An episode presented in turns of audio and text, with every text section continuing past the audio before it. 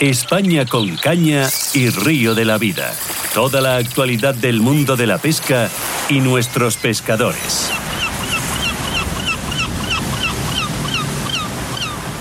Bueno, pues ya estamos aquí eh, eh, a la ribera del río, la ribera de, un buen pantano. Eh, don Oscar, buenos días.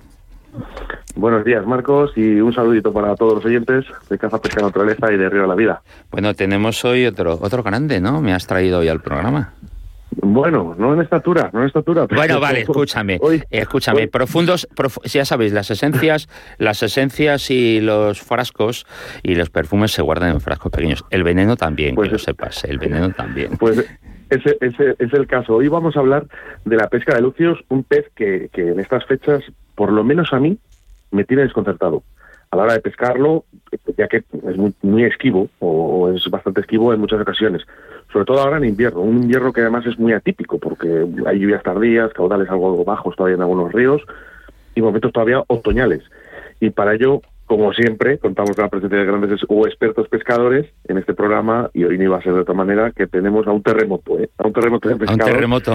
Ya, ya que creo, fíjate, ¿eh? Creo que practica todas o casi todas las modalidades de pesca y tiene una media, atento, Marcos, ¿eh? de salidas de pesca de unas 300 al año. Él se llama Carlos Cabonero. Buenos días. Carlos, buenos días. Hola, buenos días. Oye, Carlos, tu mujer no tienes, ¿no? Ni hijos. No, ni novia de momento. oye, escucha, eso, escucha, eso lo podemos arreglar. No sería la primera vez que aquí en el programa hemos sacado una relación de o hemos encontrado pareja a tanto a nuestras pescadoras como a nuestros pescadores, ¿eh? No sería la primera vez. Te ponemos en te ponemos en circulación rápidamente, ¿eh?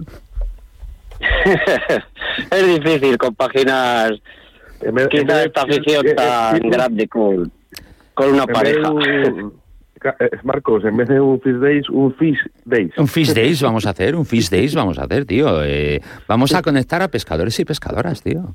¿Por qué no? Joder, ¿eh? Coño, ¿no hemos conseguido que tú tengas pareja y que, y que sea pescadora también? Oscar sí, tiene, tiene, tiene pareja y además es pescadora ya. Y, y, no le hace mal la niña, ¿eh? que yo ya he compartido jornadas con ellas y no le hace nada mal.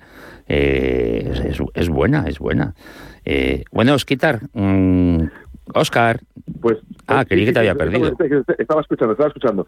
Bueno, pues eh, hoy vamos a hablar eh, de estos lucios eh, tan esquivos y además con estos tiempos tan cambiantes. Y, y, es que, bueno, yo sí que es verdad que yo sí que veo, Carlos, que estos cambios tan bruscos sí que ellos paran su actividad. cuéntanos un poquito qué manera podemos buscar estos lucios en estas fechas. Sí, ahora están bastante complicados porque viene una temporada, un año raro, un poco eso, tardío, en el que deberían de haber venido más caudalosos los ríos, no han venido tan como esperaban, pero los peces siguen comiendo. Y, el Lucio, come, el Lucio come mucho, ¿eh? el Lucio come mucho. Bueno, comen, pero no comen todos los días. Por eso eh, se hace quizá tan complicada su pesca. Lo más, lo más gracioso que me ha ocurrido con el Lucio, Carlos, es esas barrigotas que a veces tienen, que uno al principio puede pensar que es una hembra, que está tal, y no, resulta que la barrigota lo que tienen es eh, otro, otro pedazo pez dentro, o incluso, como en algunos casos que he visto, eh, algún pato pequeño. Eh, algún alguna rata de agua o algún topo, eh, porque los jodidos como se lo tragan todo entero. Sí, en ocasiones sí, pero no está dentro de su dieta principal, yo creo tampoco el comer animales tan grandes, a no ser que sean lucios muy grandes, que comen una vez y paran 15 días a hacer la digestión como los cocodrilos. sí, sí, sí. En eso, en eso tienen, aparte en la boca tienen bastante semejanza con el cocodrilo, con eso de las digestiones. ¿eh?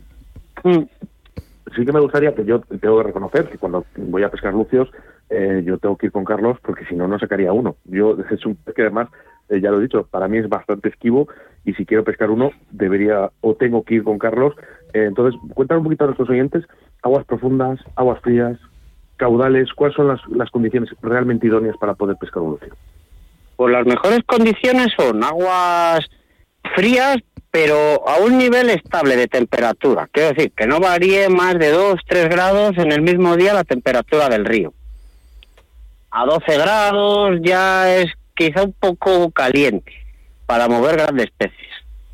y lo ideal sería pues, que estuviera de 8 a 10 grados, el río que viniera en su nivel incluso un poquito más alto y días estables, con estabilidad, que lleve a lo mejor los días de cambio suelen activar peces, pero cuando más se activan es cuando hay dos o tres días iguales, estables.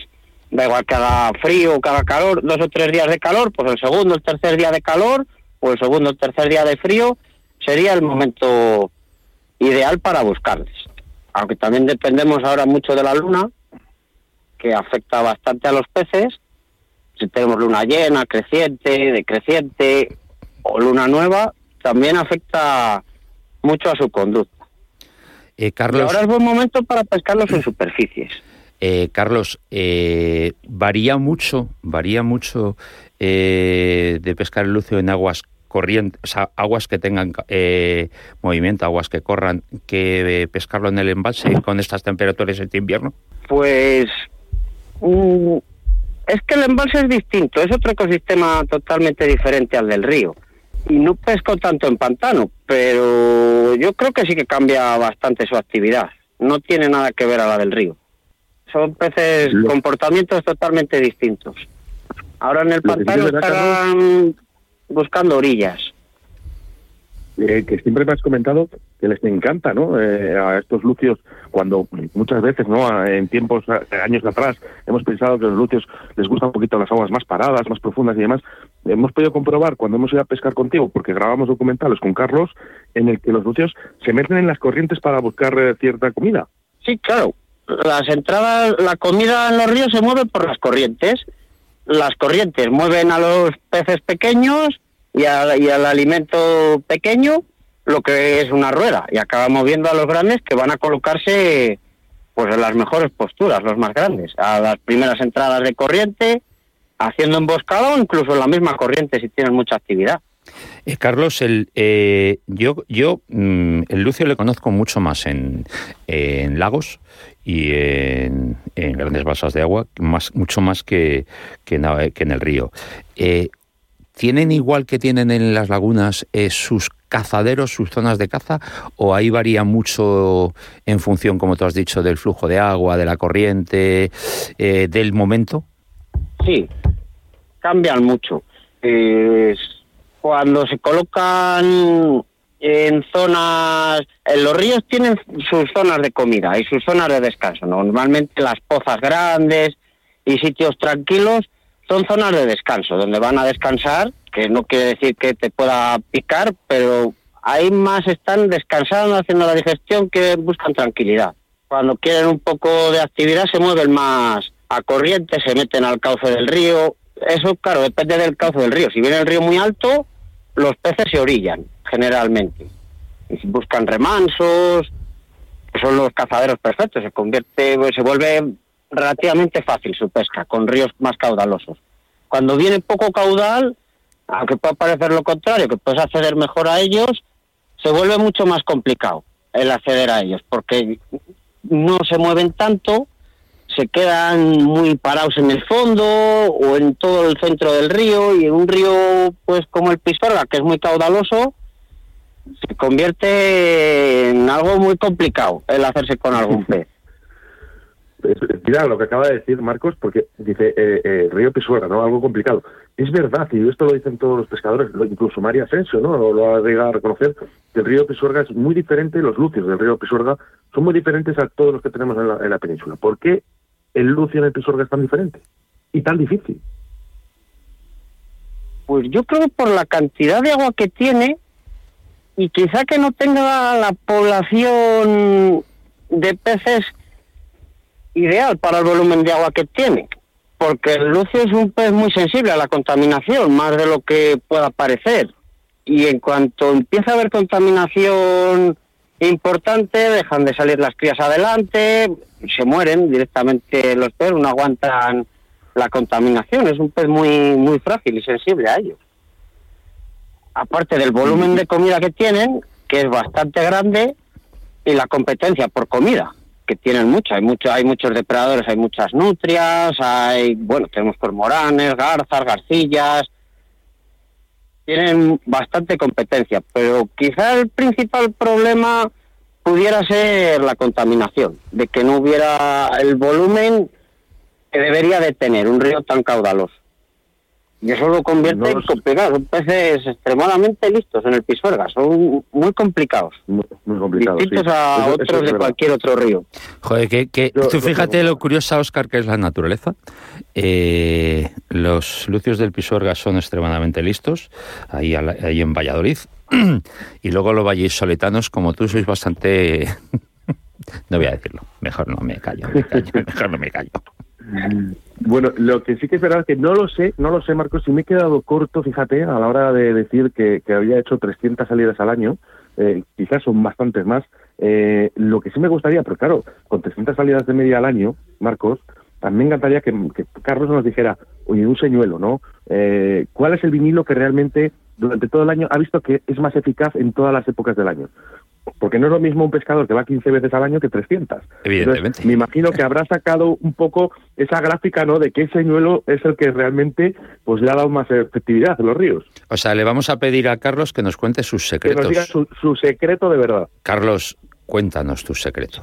Bueno, Ilumínanos. Yo tengo la suerte de, que este año me empezó a patrocinar una gran marca como forraje. Lo que más peces me está dando ahora mismo son señuelos con mucho movimiento. Y el ProGroup, por ejemplo, que es como un gusano con cola grande y bastante ancha, que produce muchas vibraciones y mucho movimiento, eso me funciona todo el año. Todo el año me saca peces. Cuando pican, cuando pican menos. Es un señuelo muy polivalente que le puede llevar en la capa alta del agua, en la media, por el fondo y variar su, su velocidad de recogida.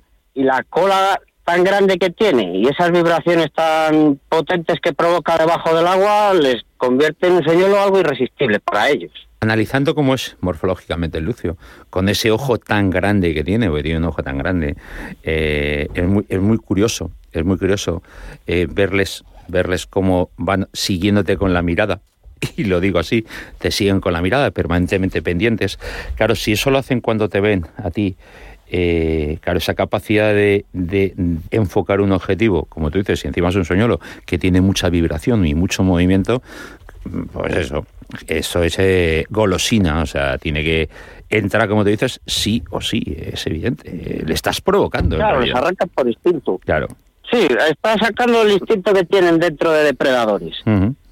Con movimientos así, muchas vibraciones y tal. A veces no lo comen por, por comer simplemente como son peces curiosos como todos y no tienen manos, tienen que tocarlo con la boca.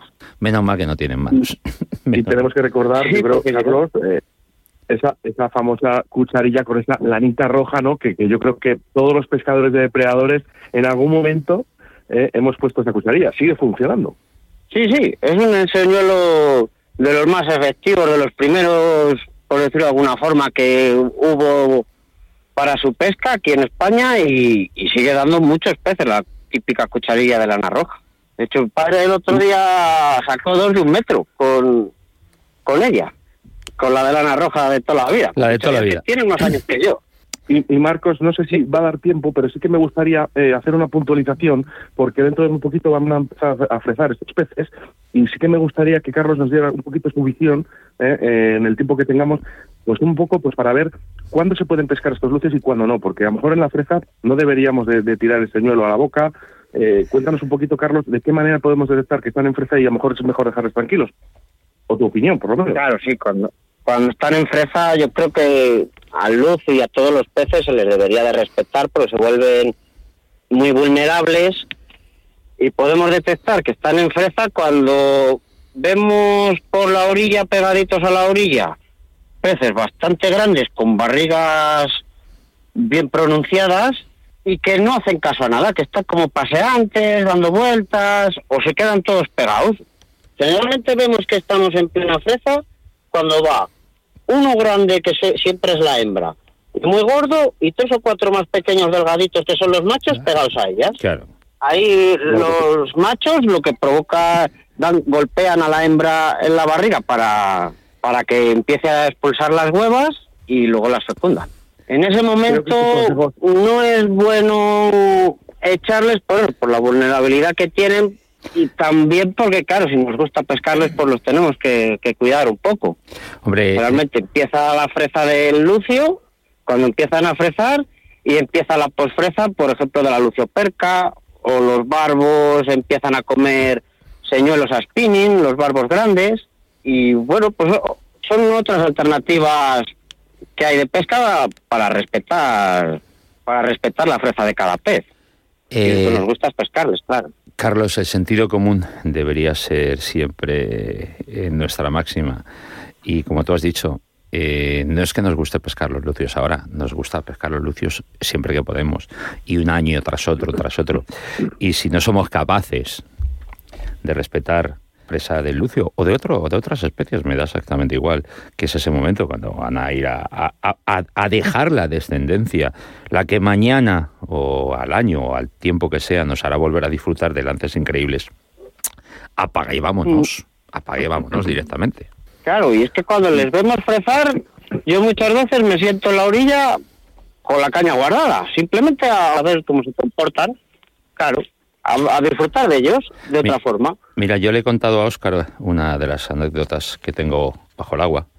Eh, con los bases, cuando el bas tiene el nido, se vuelve Mm. el pez más tonto del mundo. Lo llegas a tocar con la mano.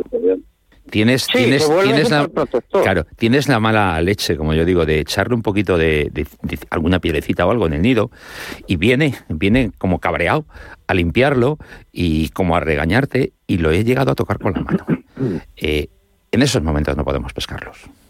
Hay que ser coherentes no. y conscientes.